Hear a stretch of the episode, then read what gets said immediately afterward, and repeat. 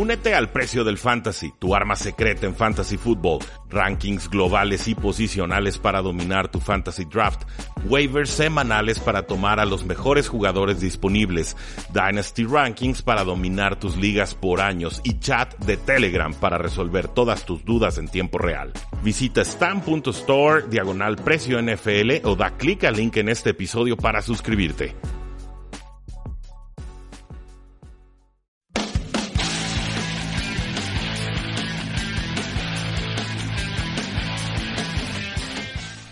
Saludos a todos, bienvenidos a un programa más de Tres y Fuera, el programa en el que únicamente hablamos de NFL y fútbol americano eh, nacional. Mi nombre ya lo conocen, es Rudy Jacinto y nuestras formas de contacto también ya son conocidas, facebook.com diagonal Tres y Fuera, en Twitter como arroba paradoja en nuestro sitio web tresyfuera.com y por supuesto la invitación a que se suscriban a este programa para que les llegue todo el contenido exclusivo que no solamente les llegue en los programas de los martes que son un poco más amplios y es donde abordamos en realidad todo lo que sucede a lo largo de la semana sino que también pues les van llegando estos contenidos que son un poco más breves pero son sobre temas que en realidad no alcanzamos a abordar en ese eh, programa que se dedica más a las noticias del instante o del momento no eh, el día de hoy, bueno, quiero platicarles sobre un documental que vi, uh, estos documentales de ESPN, que, en realidad qué bien les salen, de, la serie de programas 30 for 30 o 30 por 30, y este en particular se llama The Two Bills, o los dos Bills,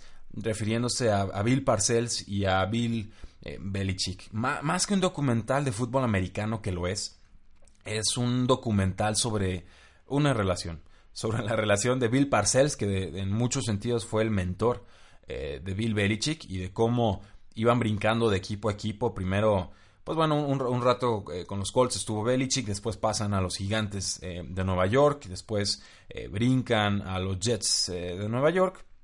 Por ahí, bueno, Bill Belichick también alcanzó a independizarse un rato, estar con los Cleveland Browns y fue despedido cuando esa franquicia se mudó a Baltimore y cambió de nombre ya a los, a los Baltimore Ravens, creo que le jugaron sucio ahí. Y después, bueno, su, su paso con los Patriotas de, también con los Patriotas de Nueva Inglaterra. Pero ni siquiera fue en ese orden. Pero el, el, caso es que es una relación bien complicada, una de las relaciones más difíciles de entender para efectos de la NFL de inicios y de finales de los noventas, una relación que yo no tenía ahora sí que del todo conceptualizada. Eh, les confieso, yo nací en el agosto 12 del 89, entonces pues mis primeros 10 años de vida sí era aficionado de la NFL, pero pues definitivamente no leía los periódicos todos los días para ver cómo iba la relación de Bill Belichick con Bill Parcells, ¿verdad?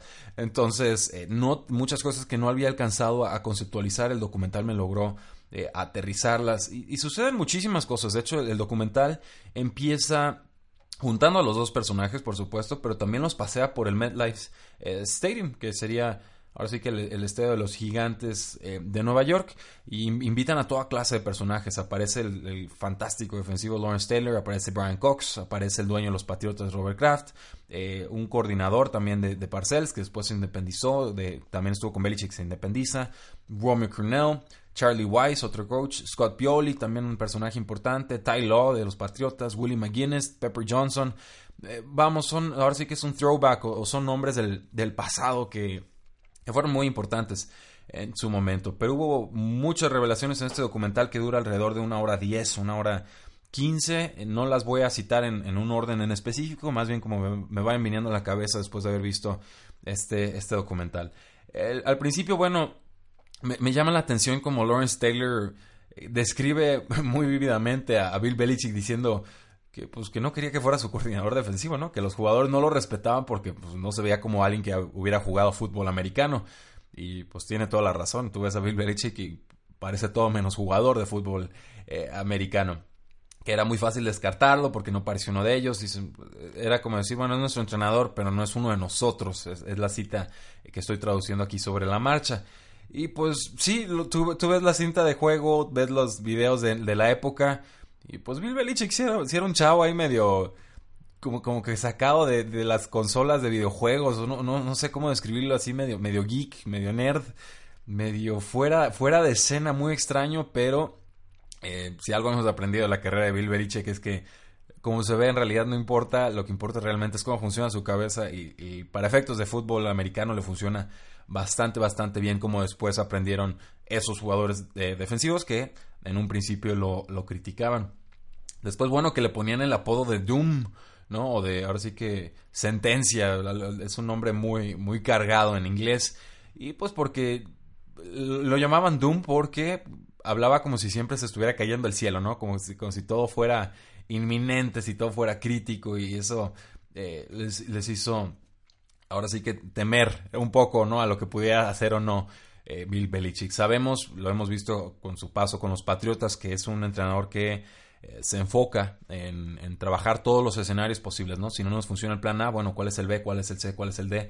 Eh, que, y, se sabe que Bill Belichick también detiene a jugadores en los pasillos y les hace preguntas específicas sobre sus asignaciones, sobre las eh, conductas o tendencias de sus rivales, de la persona que les va a tocar defender o atacar, etcétera. Entonces, desde su época con los gigantes de Nueva York, esto ya brillaba. Dice Roy McCornell, bueno, que siempre, Belichick siempre se enfocaba en el lado negativo que se, y prepararse para lo negativo lo ha hecho un mejor entrenador porque se prepara para todo lo que puede salir eh, mal. Y, también especula que le gustaba que le dijeran Doom porque así ya no tenía que tratar de ser buena onda o portarse bien con, nadie, ¿no? Entonces, desde ahí ya, ya se empezaba a forjar la, leyenda de Bill Belichick.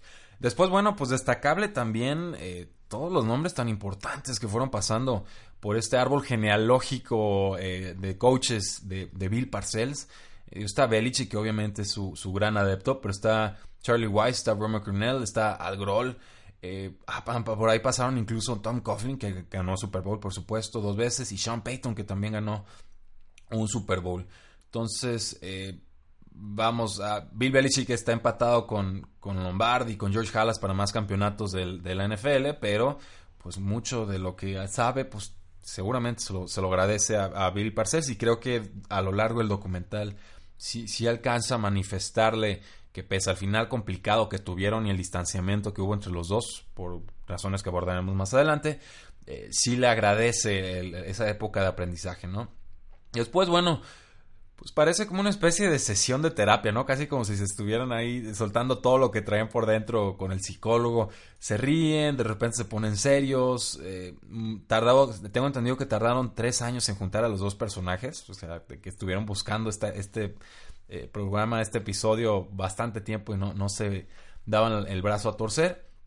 Pero eh, creo, no sé, y, y ahora sí que depende ahora de la apreciación de cada uno yo a lo largo de este documental sentí más sincero a Bill Belichick. Creo que como pupilo, como adepto, como aprendiz eh, y después como entrenador que a mi parecer supera con creces lo, logrado por su mentor, eh, creo que hay, una parte en una escena en la que él dice, definitivamente acepto mi parte de la responsabilidad en la relación, ¿no? En ese momento, que era cuando se estaba distanciando de Parcells, cuando eh, quería nombrarlo head coach de los Jets de Nueva York eh, que Parcells iba a pasar entonces a ser general manager, pero eh, Belichick quería tener la oportunidad de ir con los Patriotas de, Nueva Inglaterra, ¿no? Entonces estaba, no le gustaba que tomaran decisiones por él y por ahí se da un distanciamiento fuerte entre los dos, que queda muy documentado y a muy grandes rasgos eh, se resume en que Bill Belichick fue entrenador, head coach de los Jets de Nueva York en dos ocasiones distintas y no, no los entrenó en un, o no fue coach del equipo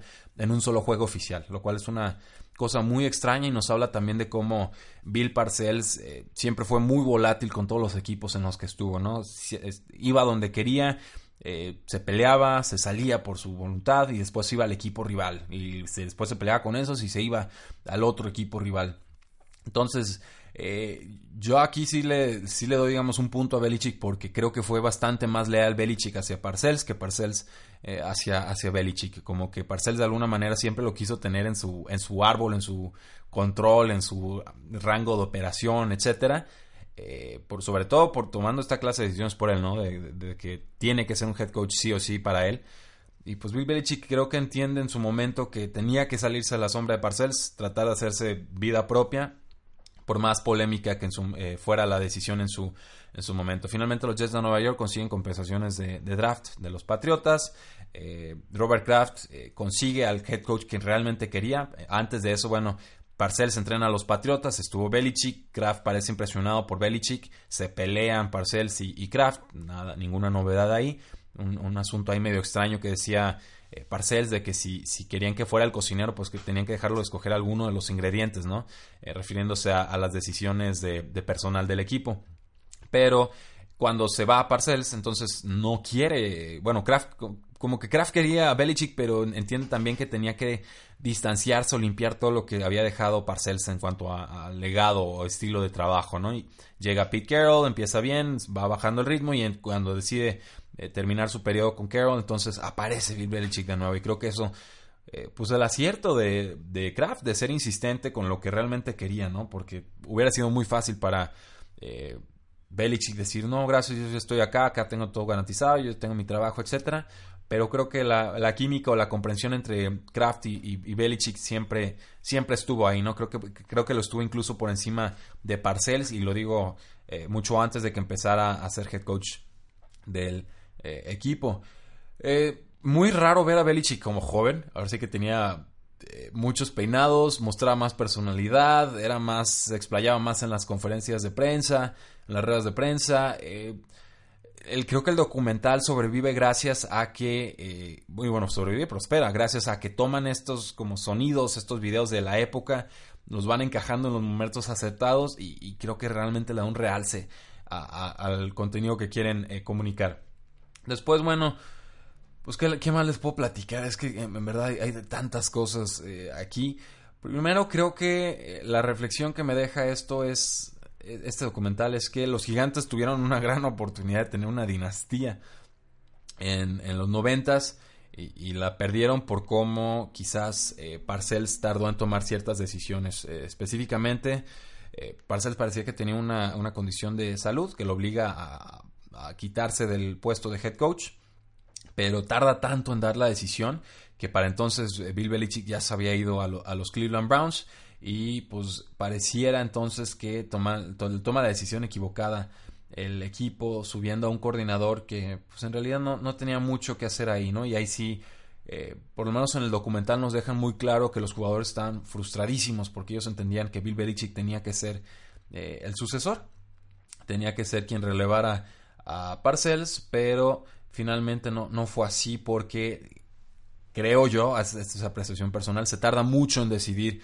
eh, Parcells y entonces ya le cierra el rango de acción a los gigantes de Nueva York y se rompe ese proyecto. Decidieron en aquel entonces eh, Wellington y Mara, eh, sería general manager y dueño del equipo, a poner al, Ray Hanley como head coach y pues ahí se acaba, al instante se acaba la, la, ventana de oportunidad o de Super Bowl del, equipo. Entonces creo que esa es una primera ocasión eh, que tendría que lamentar la, afición de los gigantes de Nueva York. La historia pudo haber sido muy distinta y creo que aquí más que a Belichick se le tendría que, señalar un poco a, Parcells, pero pues bueno, eh, así a veces suceden las cosas en la, en la historia y en la, y en la NFL. Sobre Parcells, pues qué les puedo platicar, un entrenador al que poco se le puede cuestionar en cuanto a su dinamismo táctico y demás, una persona muy abierta con los medios, eh, complicada de trato en ocasiones, como que le gustaba ser el macho alfa del vestidor y también lo quería hacer en, los, en las salas directivas. Pero pues eh, también es innegable que el, legado que le ha dejado la NFL, hablamos de coordinadores como, como Belichick, como Cornell, hablamos como con Sean Payton, vamos, Coughlin, son, hombres verdaderamente de impacto que siguieron definiendo a la NFL muchos, muchos años después de que Parcells eh, decidiera ya retirarse de los eh, emparrillados. Sobre si son amigos o no Bill Belichick y, Parcells, sobre si se llevan bien, sobre si juegan golf, sobre si son cuates. Eh, yo, a mí no me da la impresión de que sean cuates realmente. Creo que tenían una muy buena relación laboral con, con momentos de tensión importantes. Dos personalidades bastante, bastante fuertes, pero pues al final del día creo que se respetan, creo que hay admiración mutua, creo que entienden que lo que sucedió en su momento pudo haberse manejado mejor, pero que finalmente así es como se decantó la historia y lo que les toca pues es, trabajarlo hacia adelante, hacia futuro. Eh, sí, insisto, noté un poco más abierto a Bill Belichick que a Parcells, como que a Parcells todavía le cuesta un poco verse en el espejo y aceptar eh, los varios errores que, cometió. Pero al final del día, pues este documental vale muchísimo la pena. Lo, creo que lo pueden encontrar por, por internet. Yo lo encontré en una página de noticias de, Bostoniana. si tuviera el link aquí a la mano se los, se los compartiría. Pero vale mucho la pena. 30 for 30, The Two Bills. la historia de una relación entre Bill Belichick y Bill Parcells y de cómo las decisiones que iban tomando en cada momento definieron el rumbo de la NFL. Si lo ven, coméntenlo, platíquenmelo, qué les pareció, están de acuerdo con mi análisis, eh, creen que no, estoy siendo muy rudo con Parcells, estoy siendo muy blandito con Bill Belichick. Ustedes díganme, ya saben que ustedes tienen la última palabra en esto que se llama Tres y Fuera. Muchísimas gracias, nos seguimos escuchando. Los que les gusta el fútbol, eh, soccer, aunque no les guste que le diga soccer, sigan disfrutando del mundial. Los que no, pues bueno, sigamos disfrutando del conteo regresivo, sigamos disfrutando del fantasy football, del dynasty football. Ya saben que si tienen cualquier duda, pregunta o sugerencia sobre esta eh, divertida práctica que es el fantasy football, normalmente no saco mi ranking. Creo que esta temporada sí debería empezar a hacerlo pero eh, sí le estudio bastante, tengo varias ligas y estoy eh, encantadísimo de compartir información intercambiar ideas con ustedes. Muchísimas gracias, síganse divirtiendo, tres y fuera.